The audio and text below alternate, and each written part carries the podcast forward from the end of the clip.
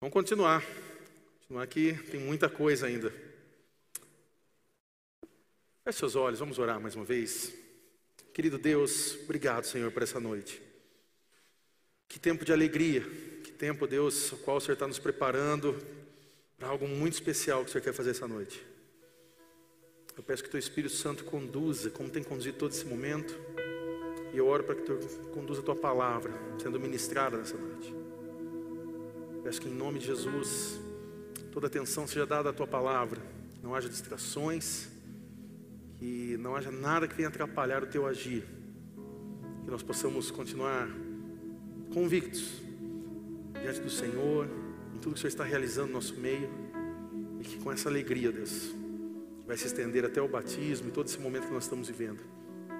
Em nome de Jesus. Amém. Amém.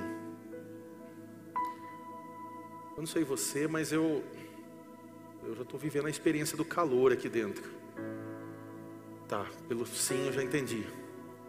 É, que Deus nos diz, nos permita viver essa generosidade para a gente instalar nossas maquininhas, né? Nossas maquininhas chegaram, guardadas já. Amanhã chega o orçamento. A minha oração é que amanhã chegue o orçamento, chegue recurso. E aí a gente começa a instalar nossas maquininhas aí, aí não precisa passar tanto calor assim. Ah, antes de ministrar essa palavra, eu queria agradecer a todos os voluntários que estão dando suporte para nós, todas as áreas aqui. Nós temos voluntários incríveis. Mas eu quero destacar alguns aqui nessa noite, que são aqueles voluntários que estavam lá fora nesse momento que estava caindo essa chuva brava. E quando eu virei essa rua aqui, ah, eu não pude deixar, de, não pude conter as lágrimas ali, comecei a chorar aqui na frente, que eu vi os irmãos correndo com guarda-chuva, tudo se molhando, mas não deixando que nenhum irmão ficasse molhado. E ali eu cheguei lá em cima no Kids, e eu estava preocupado, falei, Márcia, desce, eu desço, quem que vai se molhar? E ninguém se molhou, porque também tinha diáconos lá, tinham voluntários lá recebendo. Eu queria que de verdade, que como igreja, a gente pudesse aplaudir esses voluntários que estão fazendo um trabalho incrível lá fora. Que Deus abençoe vocês.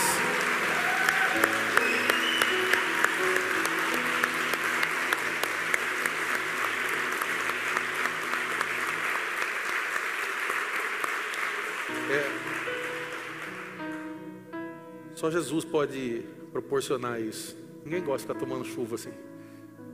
É só quando a gente ama Jesus mesmo. Quando a gente ama Jesus, quando a gente ama Deus, a gente ama um próximo. E a gente serve. E a gente serve aonde? Nesse mundo afora aí. Essa é a missão nossa. Mas eu quero, quero compartilhar uma palavra com você nessa noite. Hoje para a gente é um dia de festa. Você está vendo isso aqui? Estamos com uma piscina já preparada. É, os voluntários, nossos queridos voluntários já prepararam isso nesse final de semana. E hoje é um dia da gente festejar muito. Várias pessoas aqui, irmãos novos se chegando, irmãos que daqui a pouco vão começar a frequentar nossos CR Casas, que vão estar servindo, que vão entrar nos departamentos, que vão começar a, a, entender cada vez mais a missão da nossa igreja e o chamado do Evangelho de Jesus. E aí vão poder continuar compartilhando isso e vão começar a viver experiências ainda maiores. Nós entendemos que o Quatro Passos ele é um processo interno da nossa igreja e mais que Deus ele já tem agido na vida de muitos. Nós temos muitos testemunhos chegando, muita coisa acontecendo. Mas hoje é um dia especial para nós, porque se tem uma coisa, quem é da, da CR sabe, se tem um dia que assim, a gente é apaixonado é por batismo. Batismo, a gente gosta de festa mesmo, então não se assuste no final. Se você fala assim, nossa, mas eu, eu, eu era de um lugar ao qual o batismo era um negócio meio silencioso, tal assim. Não é com a gente isso. A gente gosta de festa, de barulho, é, é, gente se alegrando mesmo com tudo que vai acontecer. Você vai ver gente chorando por nem sabe quem que é a pessoa que está aqui na água, mas nem sei o nome daquele cara, mas eu estou chorando. Esse é o agir de Deus que a gente gosta aqui, que a gente participa, assim, né? Mas eu quero contar uma história interessante hoje, uma história sobre Jesus, uma história de um encontro que todos nós podemos ter, um encontro com Jesus. Quantos aqui já tiveram um encontro com Jesus? Levanta sua mão. Ok, nós temos alguns que tiveram, alguns talvez estão em dúvida, não sabe se é ainda Jesus, mas bem.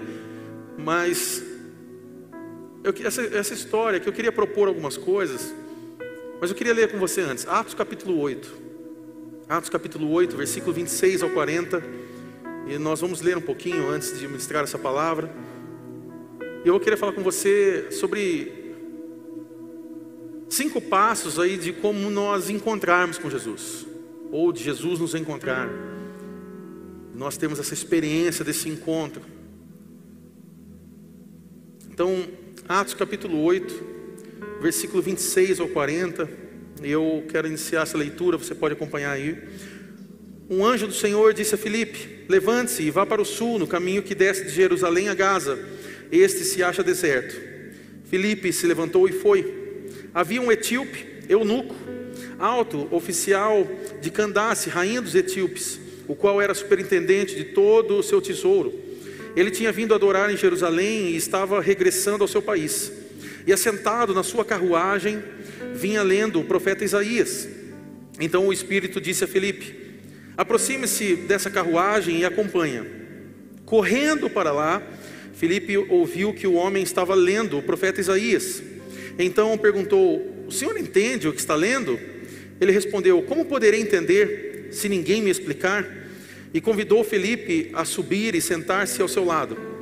Ora, a passagem da escritura que ele estava lendo era esta: Foi levado como ovelha ao matadouro e como um cordeiro mudo diante do seu tosqueador, ele não abriu a boca. Na sua humilhação lhe negaram justiça. Quem poderá falar da sua descendência? Porque a vida dele é tirada da terra. Então o eunuco disse a Felipe: Peço que você me explique a quem se refere o profeta. Fala de si mesmo ou de outra pessoa? Então Filipe explicou, e começando com esta passagem da Escritura, anunciou-lhe a mensagem de Jesus. Seguindo pelo caminho, chegaram a certo lugar onde havia água. Então o eunuco disse: Eis aqui água. O que impede que eu seja batizado? Filipe respondeu: É lícito, se você crê de todo o coração. Então ele disse: Creio que Jesus Cristo é o Filho de Deus. Então mandou parar a carruagem. Então mandou parar a carruagem. Ambos desceram a água e Filipe batizou o eunuco. Quando saíram da água, o Espírito do Senhor arrebatou Filipe. E o eunuco não o viu mais. E este foi seguindo o seu caminho, cheio de alegria. Mas Filipe foi visto outra vez em Azoto e, seguindo viagem, evangelizava todas as cidades até chegar a Cesareia. Nós estamos aqui numa passagem, então, nós estamos em Atos capítulo 8, nós estamos numa passagem relatando sobre um batismo, repita comigo, batismo. Nós estamos falando aqui de um eunuco, e nós estamos falando de um homem muito importante. Ah, aqui nós estamos vendo que ele estava procurando, ele estava estudando, ele não era judeu, ele estava procurando aqui, ele estava em busca da verdade, ele era um curioso, e talvez você é alguém que está aqui essa noite, você veio a convite de alguém, você veio porque ficou sabendo do batismo, você veio porque, sei lá, estava chovendo na sua casa, começou a dar goteiras, falou, vou para a igreja, sei lá, por algum motivo você apareceu aqui, você também veio como um curioso, e isso não é errado, não, é, não há problema algum nisso, em querer conhecer um pouco mais sobre Deus, em conhecer um pouco mais sobre Jesus. Então esse homem, ele não estava entendendo nada do que estava acontecendo ali, e não há problema nisso também. Eu sei que talvez você, quando você pega a sua Bíblia e você começa a ler, talvez em alguns momentos você olha e fala assim: Eu não estou entendendo o que está acontecendo. E também não há um problema nisso, porque pode ser o seu caso. Talvez você está aqui hoje e você está olhando para tudo isso, você fala, não estou entendendo nada, que história é essa? Quatro passos? O que, que é? Os caras deram quatro passos e aí pode participar do ministério, o que, que é? O que, que, que esse negócio de água? A criançada vai vir pular na piscina. Talvez você não está entendendo nada do que está acontecendo, mas há aqui dentro desse contexto, dentro dessa passagem, algumas verdades que nós podemos trazer para nós, como prática no dia de hoje, mas também entendendo o que nós estamos fazendo aqui nessa noite. Hoje é uma noite de muita alegria para nós. Noite de batismo, como eu falei, é uma noite ao qual nós nos alegramos muito.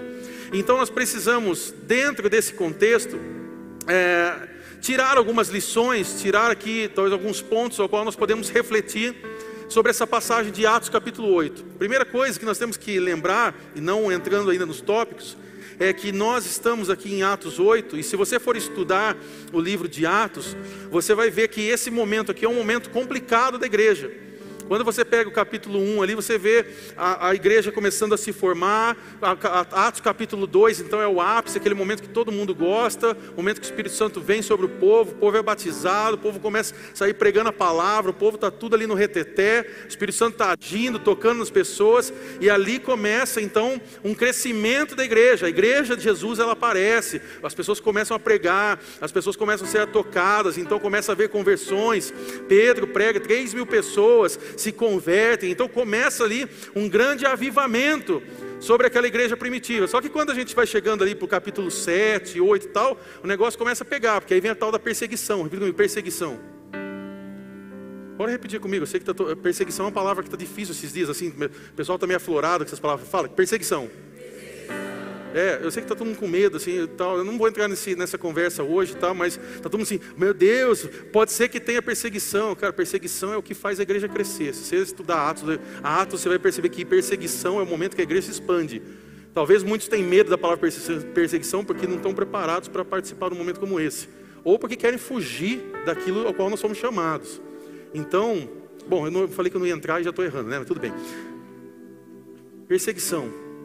E aqui começa, você vai estudar, por exemplo, você vai ver em Atos capítulo 7, você vai ver Estevão, por exemplo. Você vai ver a morte de Estevão. Lembra que Saulo estava lá, ele participa daquela história, ele está lá vendo né, as roupas ali, vêm aos seus pés e tal. Aí começa, começa a matança, começa o negócio, vira, vira ali. O, o, o, o cristão, ele tem que tomar cuidado como ele vai pregar o evangelho e tal. Só que é muito legal lembrar que quem cuida dessa igreja não é o Mateus, não é o Teodoro, não é ninguém. E graças a Deus que não era, né? Porque senão também não tinha fechado, tinha saído de lá, falar, ah não, vamos, vamos assistir a Champions League lá na Europa, vamos embora, deixa quieto isso aí. Mas é Jesus que cuida da igreja. E quando Jesus cuida da igreja, o que vai acontecendo? Se você for continuar lendo Atos, você vai ver que a igreja continua crescendo. Quando você chega lá em Atos 16, por exemplo, a igreja está espalhada. E perseguição é, em alguns momentos ela é fantástica, porque a perseguição ela pulveriza a igreja, ela faz o povo sair, sumir. E quem some assim, some e vai pregar o evangelho. Não é à toa que o evangelho chegou aqui, ó, Piracicaba. O evangelho chegou em Piracicaba, por causa desses caras aí, dos cabra macho lá que se manteve perseverante. Por isso que a gente está aqui. Amém? Amém, né? Então, mas isso é só um detalhe, um adendo que estou fazendo sobre, para você entender o contexto que estava acontecendo. Estava acontecendo perseguição, não estava um mundo de mil maravilhas, o negócio estava pegando. E no meio de tudo isso aqui, tem irmãos como Felipe, por exemplo, que é chamado por Deus. Atos dos Apóstolos, nós poderíamos também falar, eu gosto da referência que o pastor Ageu Magalhães ele fala, que Atos dos Apóstolos poderia ser chamado de Atos do Espírito Santo. Porque se você prestar atenção em Atos, você vai perceber que o Espírito Santo ele está falando a todo momento. E não é o Espírito Santo, sabe aquele Espírito Santo fake que a gente viu no, no momento da, do, do, mover da, das igrejas? Que, ah, eu senti. Ah, eu senti que tem que fazer isso aqui. Eu senti que agora tem que adorar de costa, porque a gente está adorando de frente, então não pode. Lembra disso aí? O pessoal adorava de costa. Depois viraram de frente de novo. Falei, mas peraí, é de costa ou de frente? Não, foi só um momento. Não, isso é vento. Isso aí não, é, isso aí não serve para nada. Né? Mas aqui, o que está tendo experiência é que eles estão ouvindo a voz do Espírito Santo. O Espírito Santo está falando, vá. E quando é o Espírito Santo, a gente não tem dúvida, sim ou não? A gente sabe o que o Espírito Santo fala. Quem sabe quando o Espírito Santo fala? Que levanta a mão. Quando que o Espírito Santo fala? Quando ele pega aquela pessoa que você tem bronca e fala assim, vai lá e perdoa. É, ele não manda você abrir uma conta bancária para você ter lucro. Filho. Ele pega e fala assim, vai lá e perdoa aquele cara porque você está errado. Essa hora você sabe que o Espírito Santo, sim ou não? E a gente fica remoendo, fala assim, sai daqui, Satanás. Não, Satanás não quer que você perdoe né? Satanás que você continue com raiva, com briga, né? Dá um murro na cara dele e tal, né? Mas o Espírito Santo não, ele chama arrependimento, ele chama relacionamento, ele chama generosidade. Sabe aquele momento que você ouve assim, ó, vai lá e abençoa financeiramente aquela pessoa. Aí você fala assim, ah, não, isso aí só pode ser, é, é o diabo. Não, o diabo não quer ver alguém abençoado. Aí, ah, não, depois eu, depois eu dou. Depois eu dou. E o Espírito Santo fica ali, aquela luzinha, né? Eu gosto de falar que é a luzinha vermelha que acende, do, atenção. Né? E o Espírito Santo está aqui nesse, nesse contexto, ele está usando é, é, é, essa igreja que estava sensível ao Espírito. Então a primeira coisa que eu quero falar nesse contexto é que nós não encontramos Jesus, é Ele que nos encontra. Você pode repetir isso? Nós não encontramos Jesus, é Ele que nos encontra. Pode acompanhar comigo aí, versículo 26. Um anjo do Senhor disse a Felipe: Vá para o sul, para a estrada do deserto que liga Jerusalém a Gaza. Filipe partiu e encontrou no caminho um alto oficial etíope. Nós estamos falando aqui de um eunuco, e nós estamos falando de alguém que é, estava ali adorando, ali, ali nesse, contexto, e ele estava indo ah, para Jerusalém para adorar, e nesse contexto, um anjo do Senhor diz a Felipe: o Espírito aqui fala com Felipe, vá para o sul, vá para a estrada do deserto que liga Jerusalém a Gaza. Felipe partiu, encontrou no caminho um alto oficial etíope. Nós vemos que exatamente aqui que eles ouviam vozes nesse, nesse contexto, que não havia dúvidas que o Espírito Santo estava falando aqui. Mas aqui nós vemos essa coisa sobre o primeiro ponto: Deus toma iniciativa. Deus ele toma a iniciativa de nos encontrar e ele nos encontra. Quantos aqui foram encontrados por Deus? Você foi encontrado um dia. E o que, que quer dizer encontrar? O que quer dizer encontrar? Quando você fala assim, eu perdi minha carteira, eu preciso encontrar. Você está precisando encontrar porque algo, essa carteira está perdida. Então, nós sabemos que nessa relação de Deus e o homem, quem você acha que está perdido? Deus ou a humanidade? Deus não está perdido. Nós estamos. O que quer dizer encontrar aqui então? É achar algo que estava perdido. E é nessa relação de Deus e o homem que nós vemos que Deus ele vem até o nosso encontro.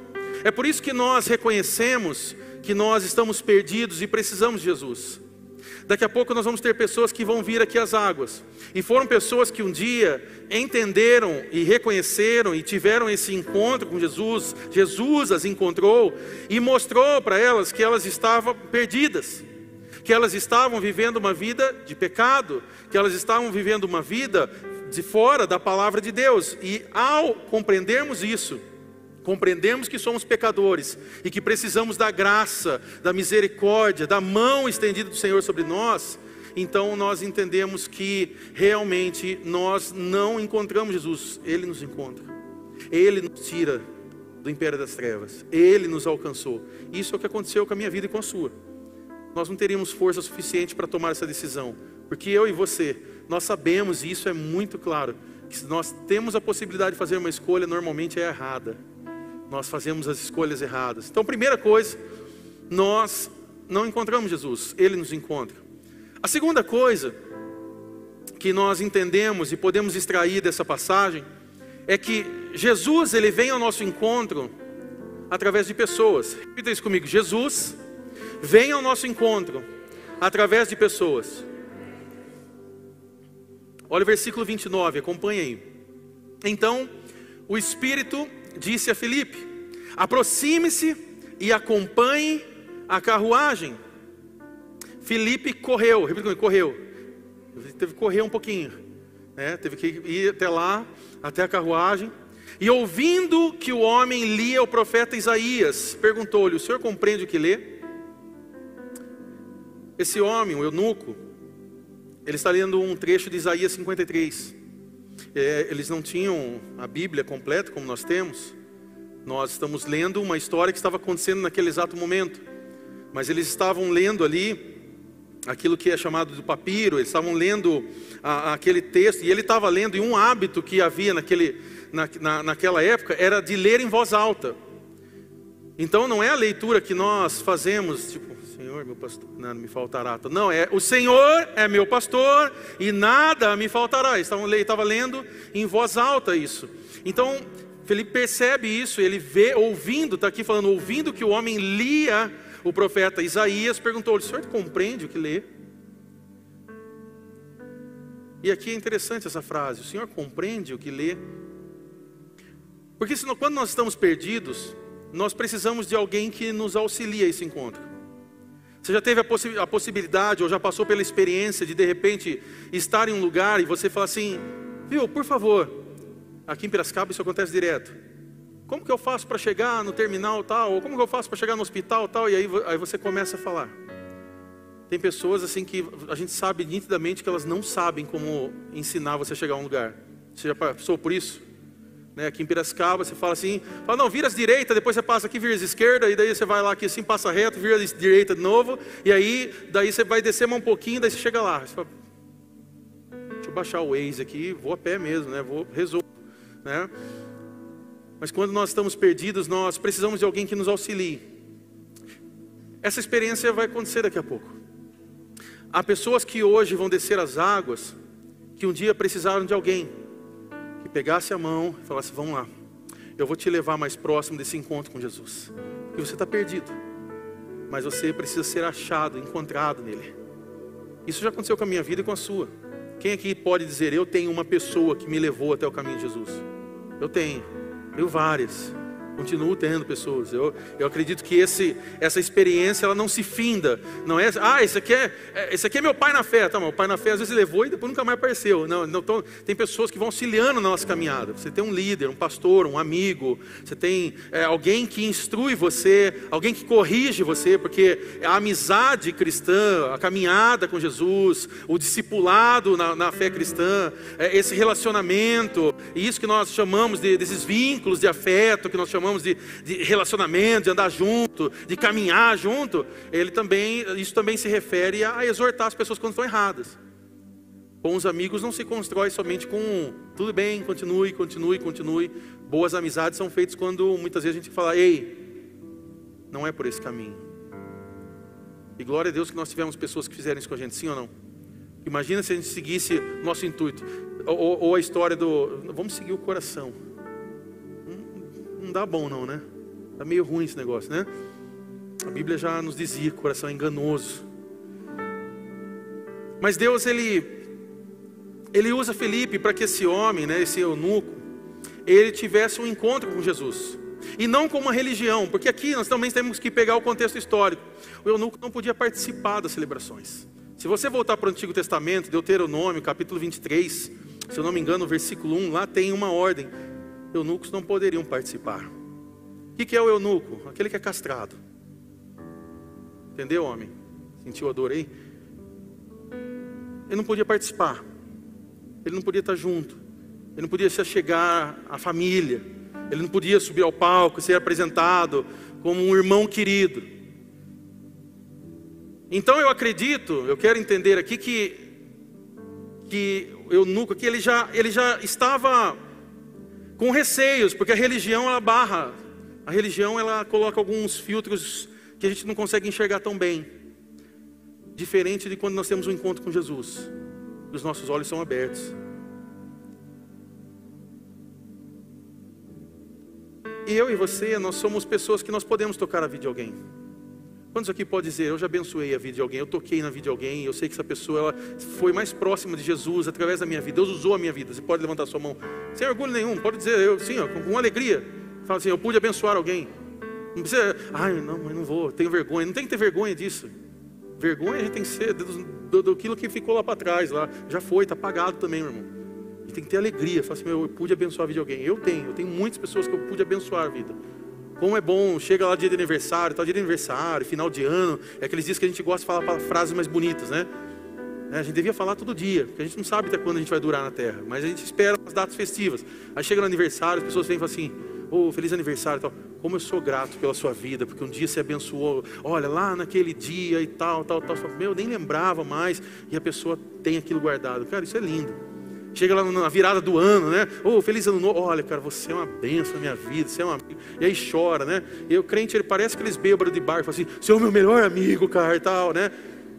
É, quem deu risada já deve ter passado por essas experiências aí já, né? Você teve vários melhores amigos já, né? Cara, tamo junto porque deve é, velho. Até que acorda no outro dia de ressaca, fala assim, nem lembro quem estava junto, né?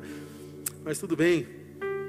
Mas a gente tem, a gente tem amigos, a gente tem pessoas que a gente pode caminhar juntos. E nós podemos ser esses auxiliares, essas pessoas que levam alguém até o caminho de Jesus. E aqui é interessante que tem essa fala de Felipe: o senhor compreende o que lê? Ou seja, você está entendendo o que você está lendo aí sobre Isaías? No caso, nós sabemos que Isaías 53 agora, mas ali estava lendo, não tinha a numeração, os versículos. Mas aí o versículo 31 é interessante, porque o eunuco ele vai dizer o seguinte: O homem respondeu: Como posso entender sem que alguém me explique?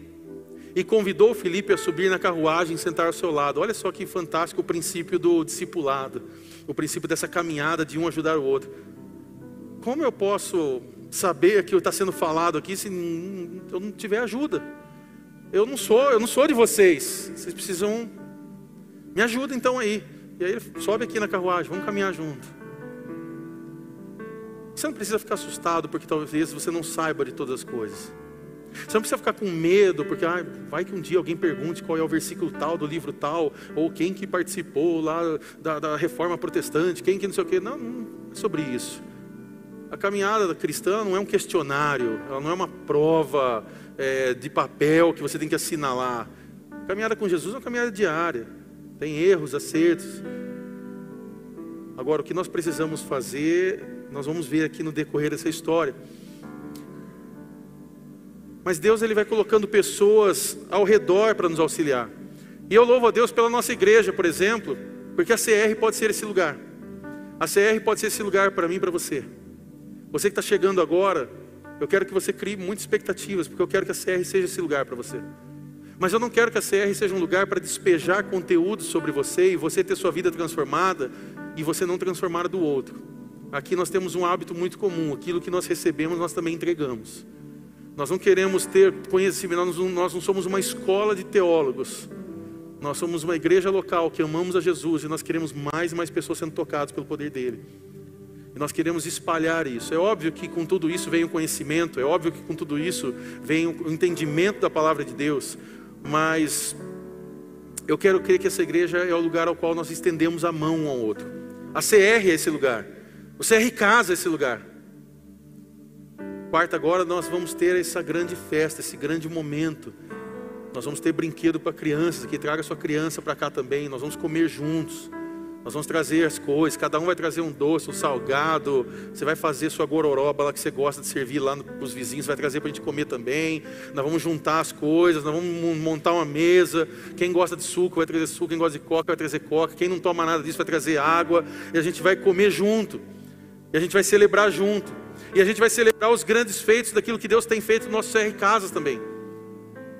Porque é fantástico poder conversar com irmãos e eles falarem assim: obrigado por essa igreja ter um espaço que a gente pode falar. Eu estava ouvindo essa semana um testemunho, uma pessoa falando assim: cara, a igreja tem um lugar onde a gente pode falar. Tem perguntas que a gente pode dar a nossa opinião. E eu posso falar A, o outro falar B, e no final a gente tomar um cafezinho juntos. E a gente não precisa sair no tapa. E a gente pode simplesmente falar, tudo bem, ok, dar um abraço aqui, vamos comer juntos. E a gente pode ali também ter relacionamentos. A gente pode perceber que de repente um irmão, ele está passando uma necessidade maior do que a que os outros estão passando. Então esses outros que têm um pouco mais, eles vêm e compartilham com esse. E aí esse também é abençoado. Esses são os nossos RKs. Eu tenho vivido isso. Poder estar junto com irmãos. E poder compartilhar, orar participar da dor de muitos, participar da alegria de muitos também. Você não participa, eu vou falar para você que está perdendo muito tempo. E se você é pre, ah, eu não participo porque eu acho que parece com não sei o que, não sei da onde. Cara, sai de lá não sei da onde quanto antes. Você está na CR, meu irmão. Não ouve agora, amém? Não ouve agora, se envolva com isso.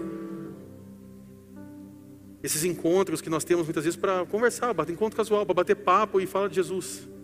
Quantas e quantas vezes eu vejo rodas aqui, eu, eu, louvo a Deus por ver jovens, muitas vezes, que estão aqui conversando, e aí você chega na roda ali e fala assim, não, deve estar falando de alguma menina nova que chegou na igreja e tal. Aí você chega ali, os caras estão falando de Bíblia. Poxa, glória a Deus.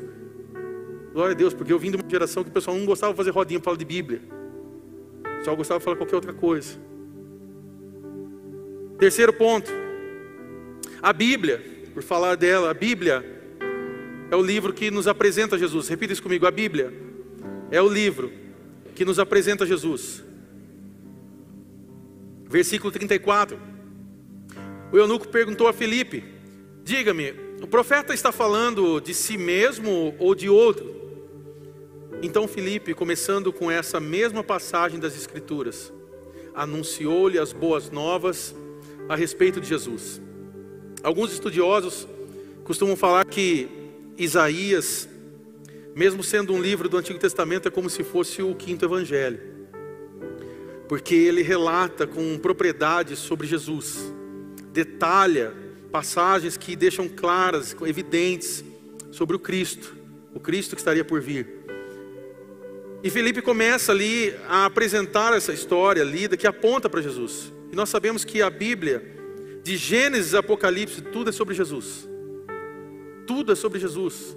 Tudo que nós fazemos aqui, Mateus, por que, que vocês é, investem coisas dentro da igreja? Por que, que vocês pegaram um salão desse? Por que, Mateus, que a gente tem que começar a ajudar a pagar aquelas contas? Ah, Mateus, por que, que vocês vão fazer um monte de festa? Porque é tudo sobre Jesus.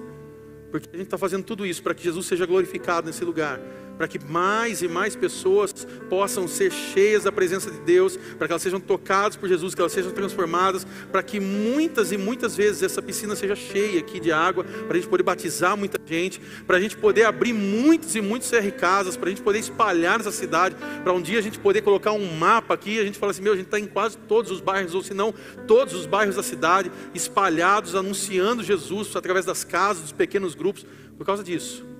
Porque um dia Jesus nos transformou. Nós fomos encontrados por Ele. E quando nós somos encontrados por Ele, a única resposta que eu posso dar com a minha vida é servir Ele até o fim. Porque um dia Jesus se doou naquela cruz por mim e por você. Então, nada mais coerente, nada mais racional, nada mais sobrenatural, nada mais certo do que eu colocar a minha vida então inteira à disposição dele Então nós estamos vendo que esse cara está lendo um trecho de Isaías, o Nuca que ele está lendo o que veio se tornar, o capítulo 53. Então a Bíblia é esse livro que nos apresenta Jesus. A religião muitas vezes ela vai dizer que é a igreja, a religião ela vai dizer que são reuniões, são retiros, são encontros, são conferências, são qualquer coisa criada por homem, mas não. É a Bíblia, é a palavra de Deus. Eu amo a palavra de Deus que quando nós começamos a ler esse livro, ele não é como um livro qualquer. Ele é um livro que as palavras parece que elas saltam das folhas e elas nos cutucam. Tem hora que não cutuca não, tem hora que fura, gente. E tem hora que parece que nocauteia a gente. Meu Deus. Eu amo a palavra de Deus. Nós deveríamos amar muito mais a palavra de Deus. Quarto e penúltimo ponto. Ao conhecermos esse amor, ao conhecermos esse amor de Deus sobre nós, nós somos levados a uma decisão. Repita comigo: ao conhecermos esse amor, somos levados a uma decisão. Versículo 36, pode acompanhar aí. Prosseguindo, chegaram a um lugar onde havia água. Então o eunuco disse: Veja, aqui tem água. O que me impede de ser batizado?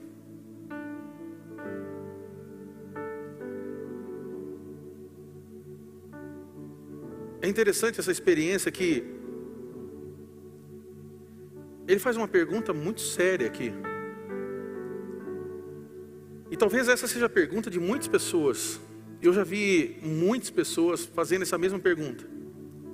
De levantarem esse questionamento: o que eu preciso para ser batizado? Quais são os requisitos mínimos que eu preciso para poder ser imergido, para mergulhar sobre as águas? Mas é interessante aqui que a resposta de Felipe aqui é fantástica. No versículo 37 ele diz: Felipe disse, nada o impede. Repita comigo: nada o impede.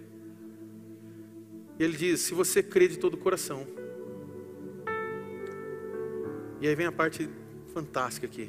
O eunuco respondeu: Eu creio que Jesus Cristo é o Filho de Deus. Conhecer Jesus demanda uma decisão. E aqui sim nós temos essa escolha, essa liberdade de dizer sim ou não, e foi isso que o eunuco percebeu, porque então vem essa pergunta interessante: o que me impede de descer as águas?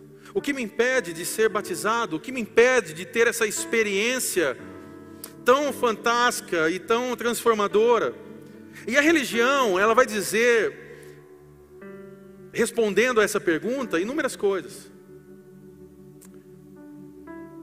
Você não pode porque você fuma, você não pode porque você está no segundo casamento, você não pode porque você é gay, você não pode porque você é de direita, você é de esquerda, você não pode porque você não veio à igreja, você não participa de todos os cultos, você não pode porque você não dá o dízimo, você não pode porque talvez você é, ainda é muito novo, você não pode porque talvez você já é velho, você não pode, você não pode, você não pode, você não pode, essa é a religião. E eu sei que os religiosos nessa hora ficam meio assim, não, não é bem assim, Mateus, não é bem assim. Mas, para tirar o Mateus de lado, Felipe pode responder isso. Então, Felipe pode responder para a gente aqui o que impede, Felipe. Mas aqui no versículo 37, Felipe diz: nada o impede. Se você crê de todo o coração. Eu sei que a pergunta que vem nessa hora é: ah, mas então quer dizer que pode fazer qualquer coisa, Mateus? Não! Não. Essa é uma pergunta tola. Essa é uma pergunta de quem já não quer ter um relacionamento com Jesus. Porque quando alguém tem um relacionamento com Jesus, você não pergunta o que pode fazer, o que não pode fazer. Porque você sabe que não, tem mais, não é mais sobre você, é sobre Jesus. Quem pergunta sobre então, então quer dizer que agora eu posso fazer qualquer coisa e Jesus me ama? Quem pergunta isso não, não encontrou Jesus, encontrou a religião encontrou a igreja, encontrou a, alguma coisa, mas não encontrou Jesus. Quem encontra Jesus não faz esse tipo de pergunta. Quem encontra Jesus vive a experiência do hoje não sou mais eu quem vivo. Cristo vive em mim. E quem vive essa experiência já não tem mais esses questionamentos. Mas será que mas pode, não pode, deve, não deve? A gente só segue Jesus, a gente fala assim, Jesus, vai à frente. Sabe por quê? Porque Deus, Ele ama você. E Ele chama você como você está. Ele chama você do jeito que você está. Talvez hoje ferido. Talvez hoje machucado.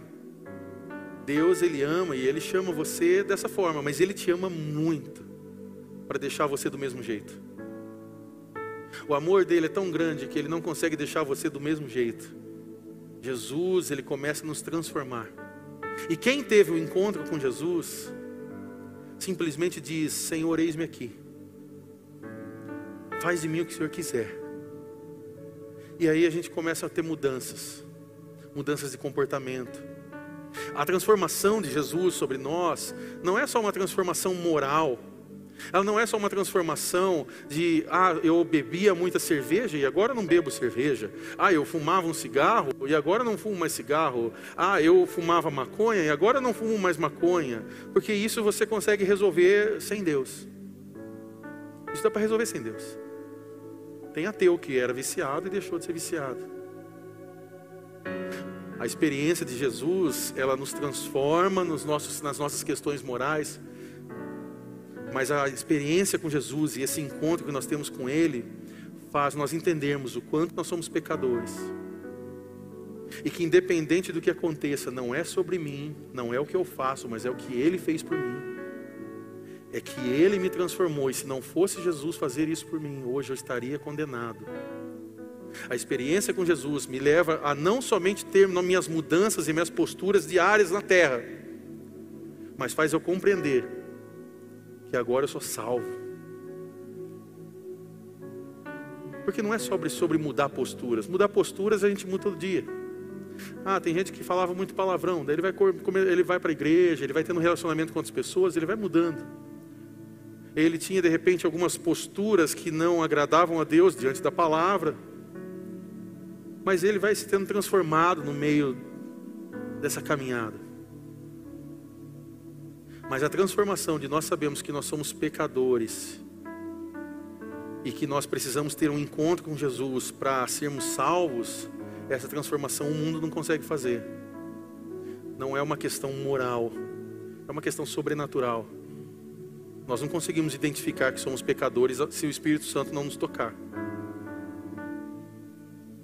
Essas pessoas que vão vir aqui em instantes, elas entenderam isso elas entenderam: eu sou pecador, eu sou pecadora, eu sou pecador, mas a graça de Jesus, o amor dele e o poder sobrenatural dele me tocou. E por ele ter me tocado, agora eu não quero mais viver. É por isso que nós falamos, e a gente sempre usa essa expressão do batismo, que a gente fala assim: não, você vai morrer para o mundo e você vai viver para Cristo. Quem já ouviu essa frase? A gente sempre falou isso: você vai morrer para o mundo né? Algumas igrejas eram bem legais assim, quando acontecia esse tipo de evento assim. Não sei se você já participou disso. As pessoas tudo vindo assim, e a igreja preparava a hora que as pessoas estavam entrando tudo felizes, elas vai morrer, vai morrer, vai morrer. E aí o cara não sabe se ele está indo para o batismo, se ele está indo para o né, paredão. E aí as pessoas cantavam isso, né? Aí estava todo mundo chegando feliz, o pessoal já ia tipo, né? Tipo, nossa, vou morrer, mano. Vai, sei lá, vai vai vir os caras aí, sei lá, vão chamar o góis ali, o cara vai deitar na porrada aí, ou vai segurar mais tempo lá dentro, sei lá. Mas é a morte. Quem tem um encontro mesmo com, com Jesus, quando nós temos, tomamos essa decisão, e esse é o grande mistério da fé cristã, nós nos colocamos para a morte. E eu sei que o medo nosso, o maior medo do ser humano é o medo da morte. Não quero morrer hoje. Ai, Mateus. É? Não, morrer hoje não. Espera mais um pouquinho. A gente tem o medo da morte física. Mas ao mesmo tempo que quem tem um encontro com Jesus, a primeira coisa que quer tomar de decisão é: meu, eu quero morrer para esse mundo aqui. Eu não quero mais viver isso aqui, não. Eu quero viver o que Jesus quer para mim agora. E é o que vai acontecer daqui a pouco aqui. Essas pessoas vão descer as águas. E dentro do batismo, dentro dessa simbologia, dentro dessa morte, quando levanta a ressurreição. Porque aqui nascem novas pessoas. Pessoas que vão sair daqui com um compromisso de seguir a Jesus, de continuar uma caminhada, mas agora um pouco mais intensificada, porque agora é público. Agora é visível às pessoas. Agora as pessoas estão vendo. Agora tem gente, tem selfie, tem câmera, tem amigos, tem familiares, tem pastores, tem gente que vai cuidar, tem gente que vai orar, tem criança fazendo festa, tem tudo o que vai acontecer aqui para a gente poder falar assim: agora sim, agora a gente deu um passinho a mais, vamos juntos nessa caminhada. É o que Filipenses capítulo 1, versículo 6 vai nos dizer, e aqui nós precisamos entender que quem faz essa mudança, essa transformação moral, essa transformação dos nossos pecados, é Jesus. Filipenses 1,6 diz: Estou convencido de que aquele que começou a boa obra em vocês vai completá-la até o dia de Cristo Jesus. Deus vai completar essa boa obra em nós. E Ele tem feito isso. Quantos mau caráter a gente tem que levanta a mão, ninguém vai levantar isso aí, né? Mas tem, a gente já foi muito mau caráter, a gente já foi mentiroso, já teve muitos problemas aí que se a gente ficar contando que a gente vai horas e horas.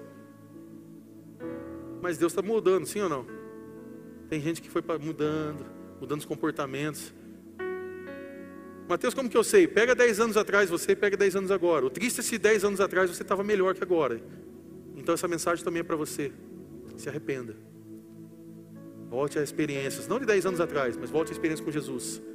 Faça agora a sua vida ter uma guinada e você poder avançar. Tim Keller ele tem uma frase interessante que ele propõe, ele fala: é impossível ter conhecido o verdadeiro Jesus e ser indiferente. Ou você se curva em maravilha, ou vai embora ofendido. Eu acho essa frase fantástica do pastor Tim Keller. Ele diz: é impossível ter conhecido o verdadeiro Jesus e ser indiferente. Ou você se curva em maravilha, ou vai embora ofendido. Agora, presta atenção numa coisa, estou finalizando já. Quem são as pessoas que se ofendem quando tem as conversas com Jesus? Quem eram as pessoas que normalmente saíam ofendidas depois de um bate-papo ali com Jesus, depois de um encontro com Jesus? Não eram os pecadores, eram os religiosos. Você vê que o pecador, ele se arrepende. Mas quem ia embora é os religiosos. Mestre, o que eu tenho que fazer para poder te seguir? Como que eu faço? Me passa aí como que é o tutorial.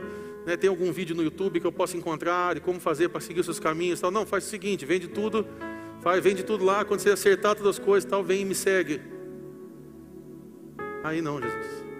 Aí não dá. Aí é golpe baixo.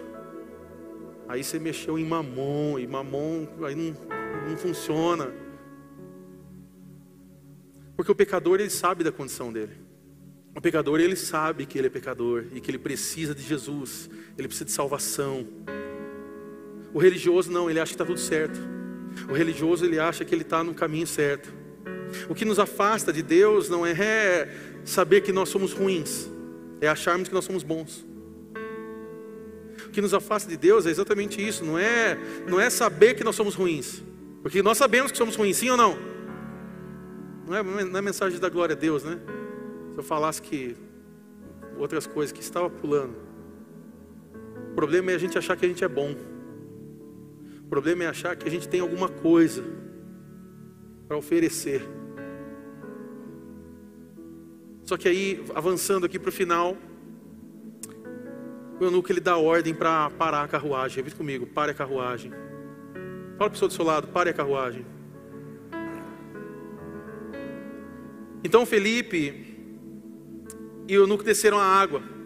Felipe o batizou. E ele tem a experiência então do batismo, versículo 38. E sabe, talvez hoje, talvez hoje é dia de você parar a sua carruagem.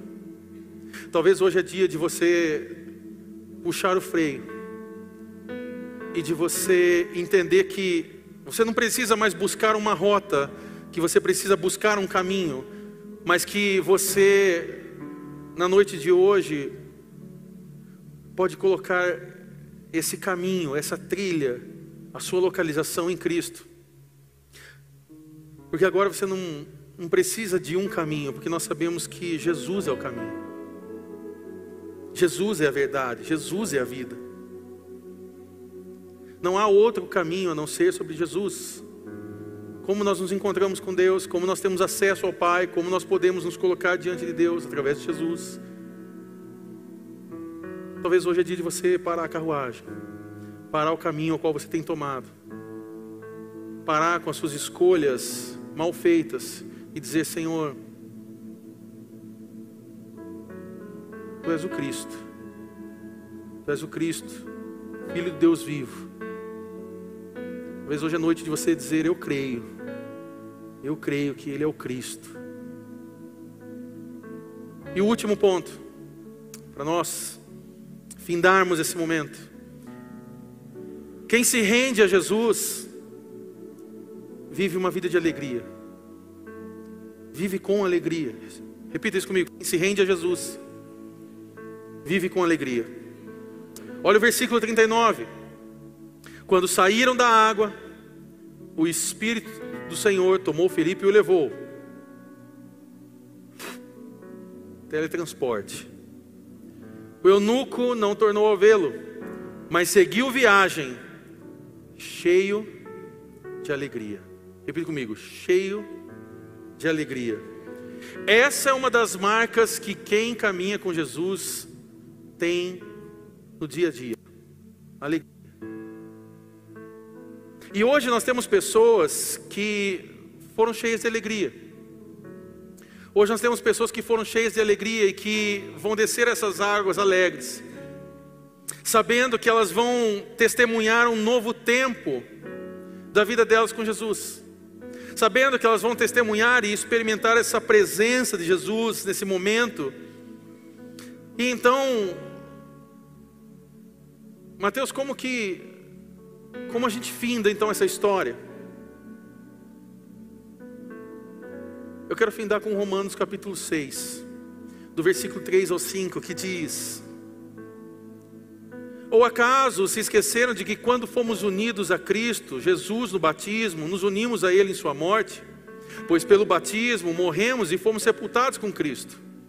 E assim como Ele foi ressuscitado dos mortos pelo poder glorioso do Pai, Agora nós também podemos viver uma nova vida, uma vez que nossa união com Ele se assemelhou à Sua morte. assim também a nossa ressurreição será semelhante a dele.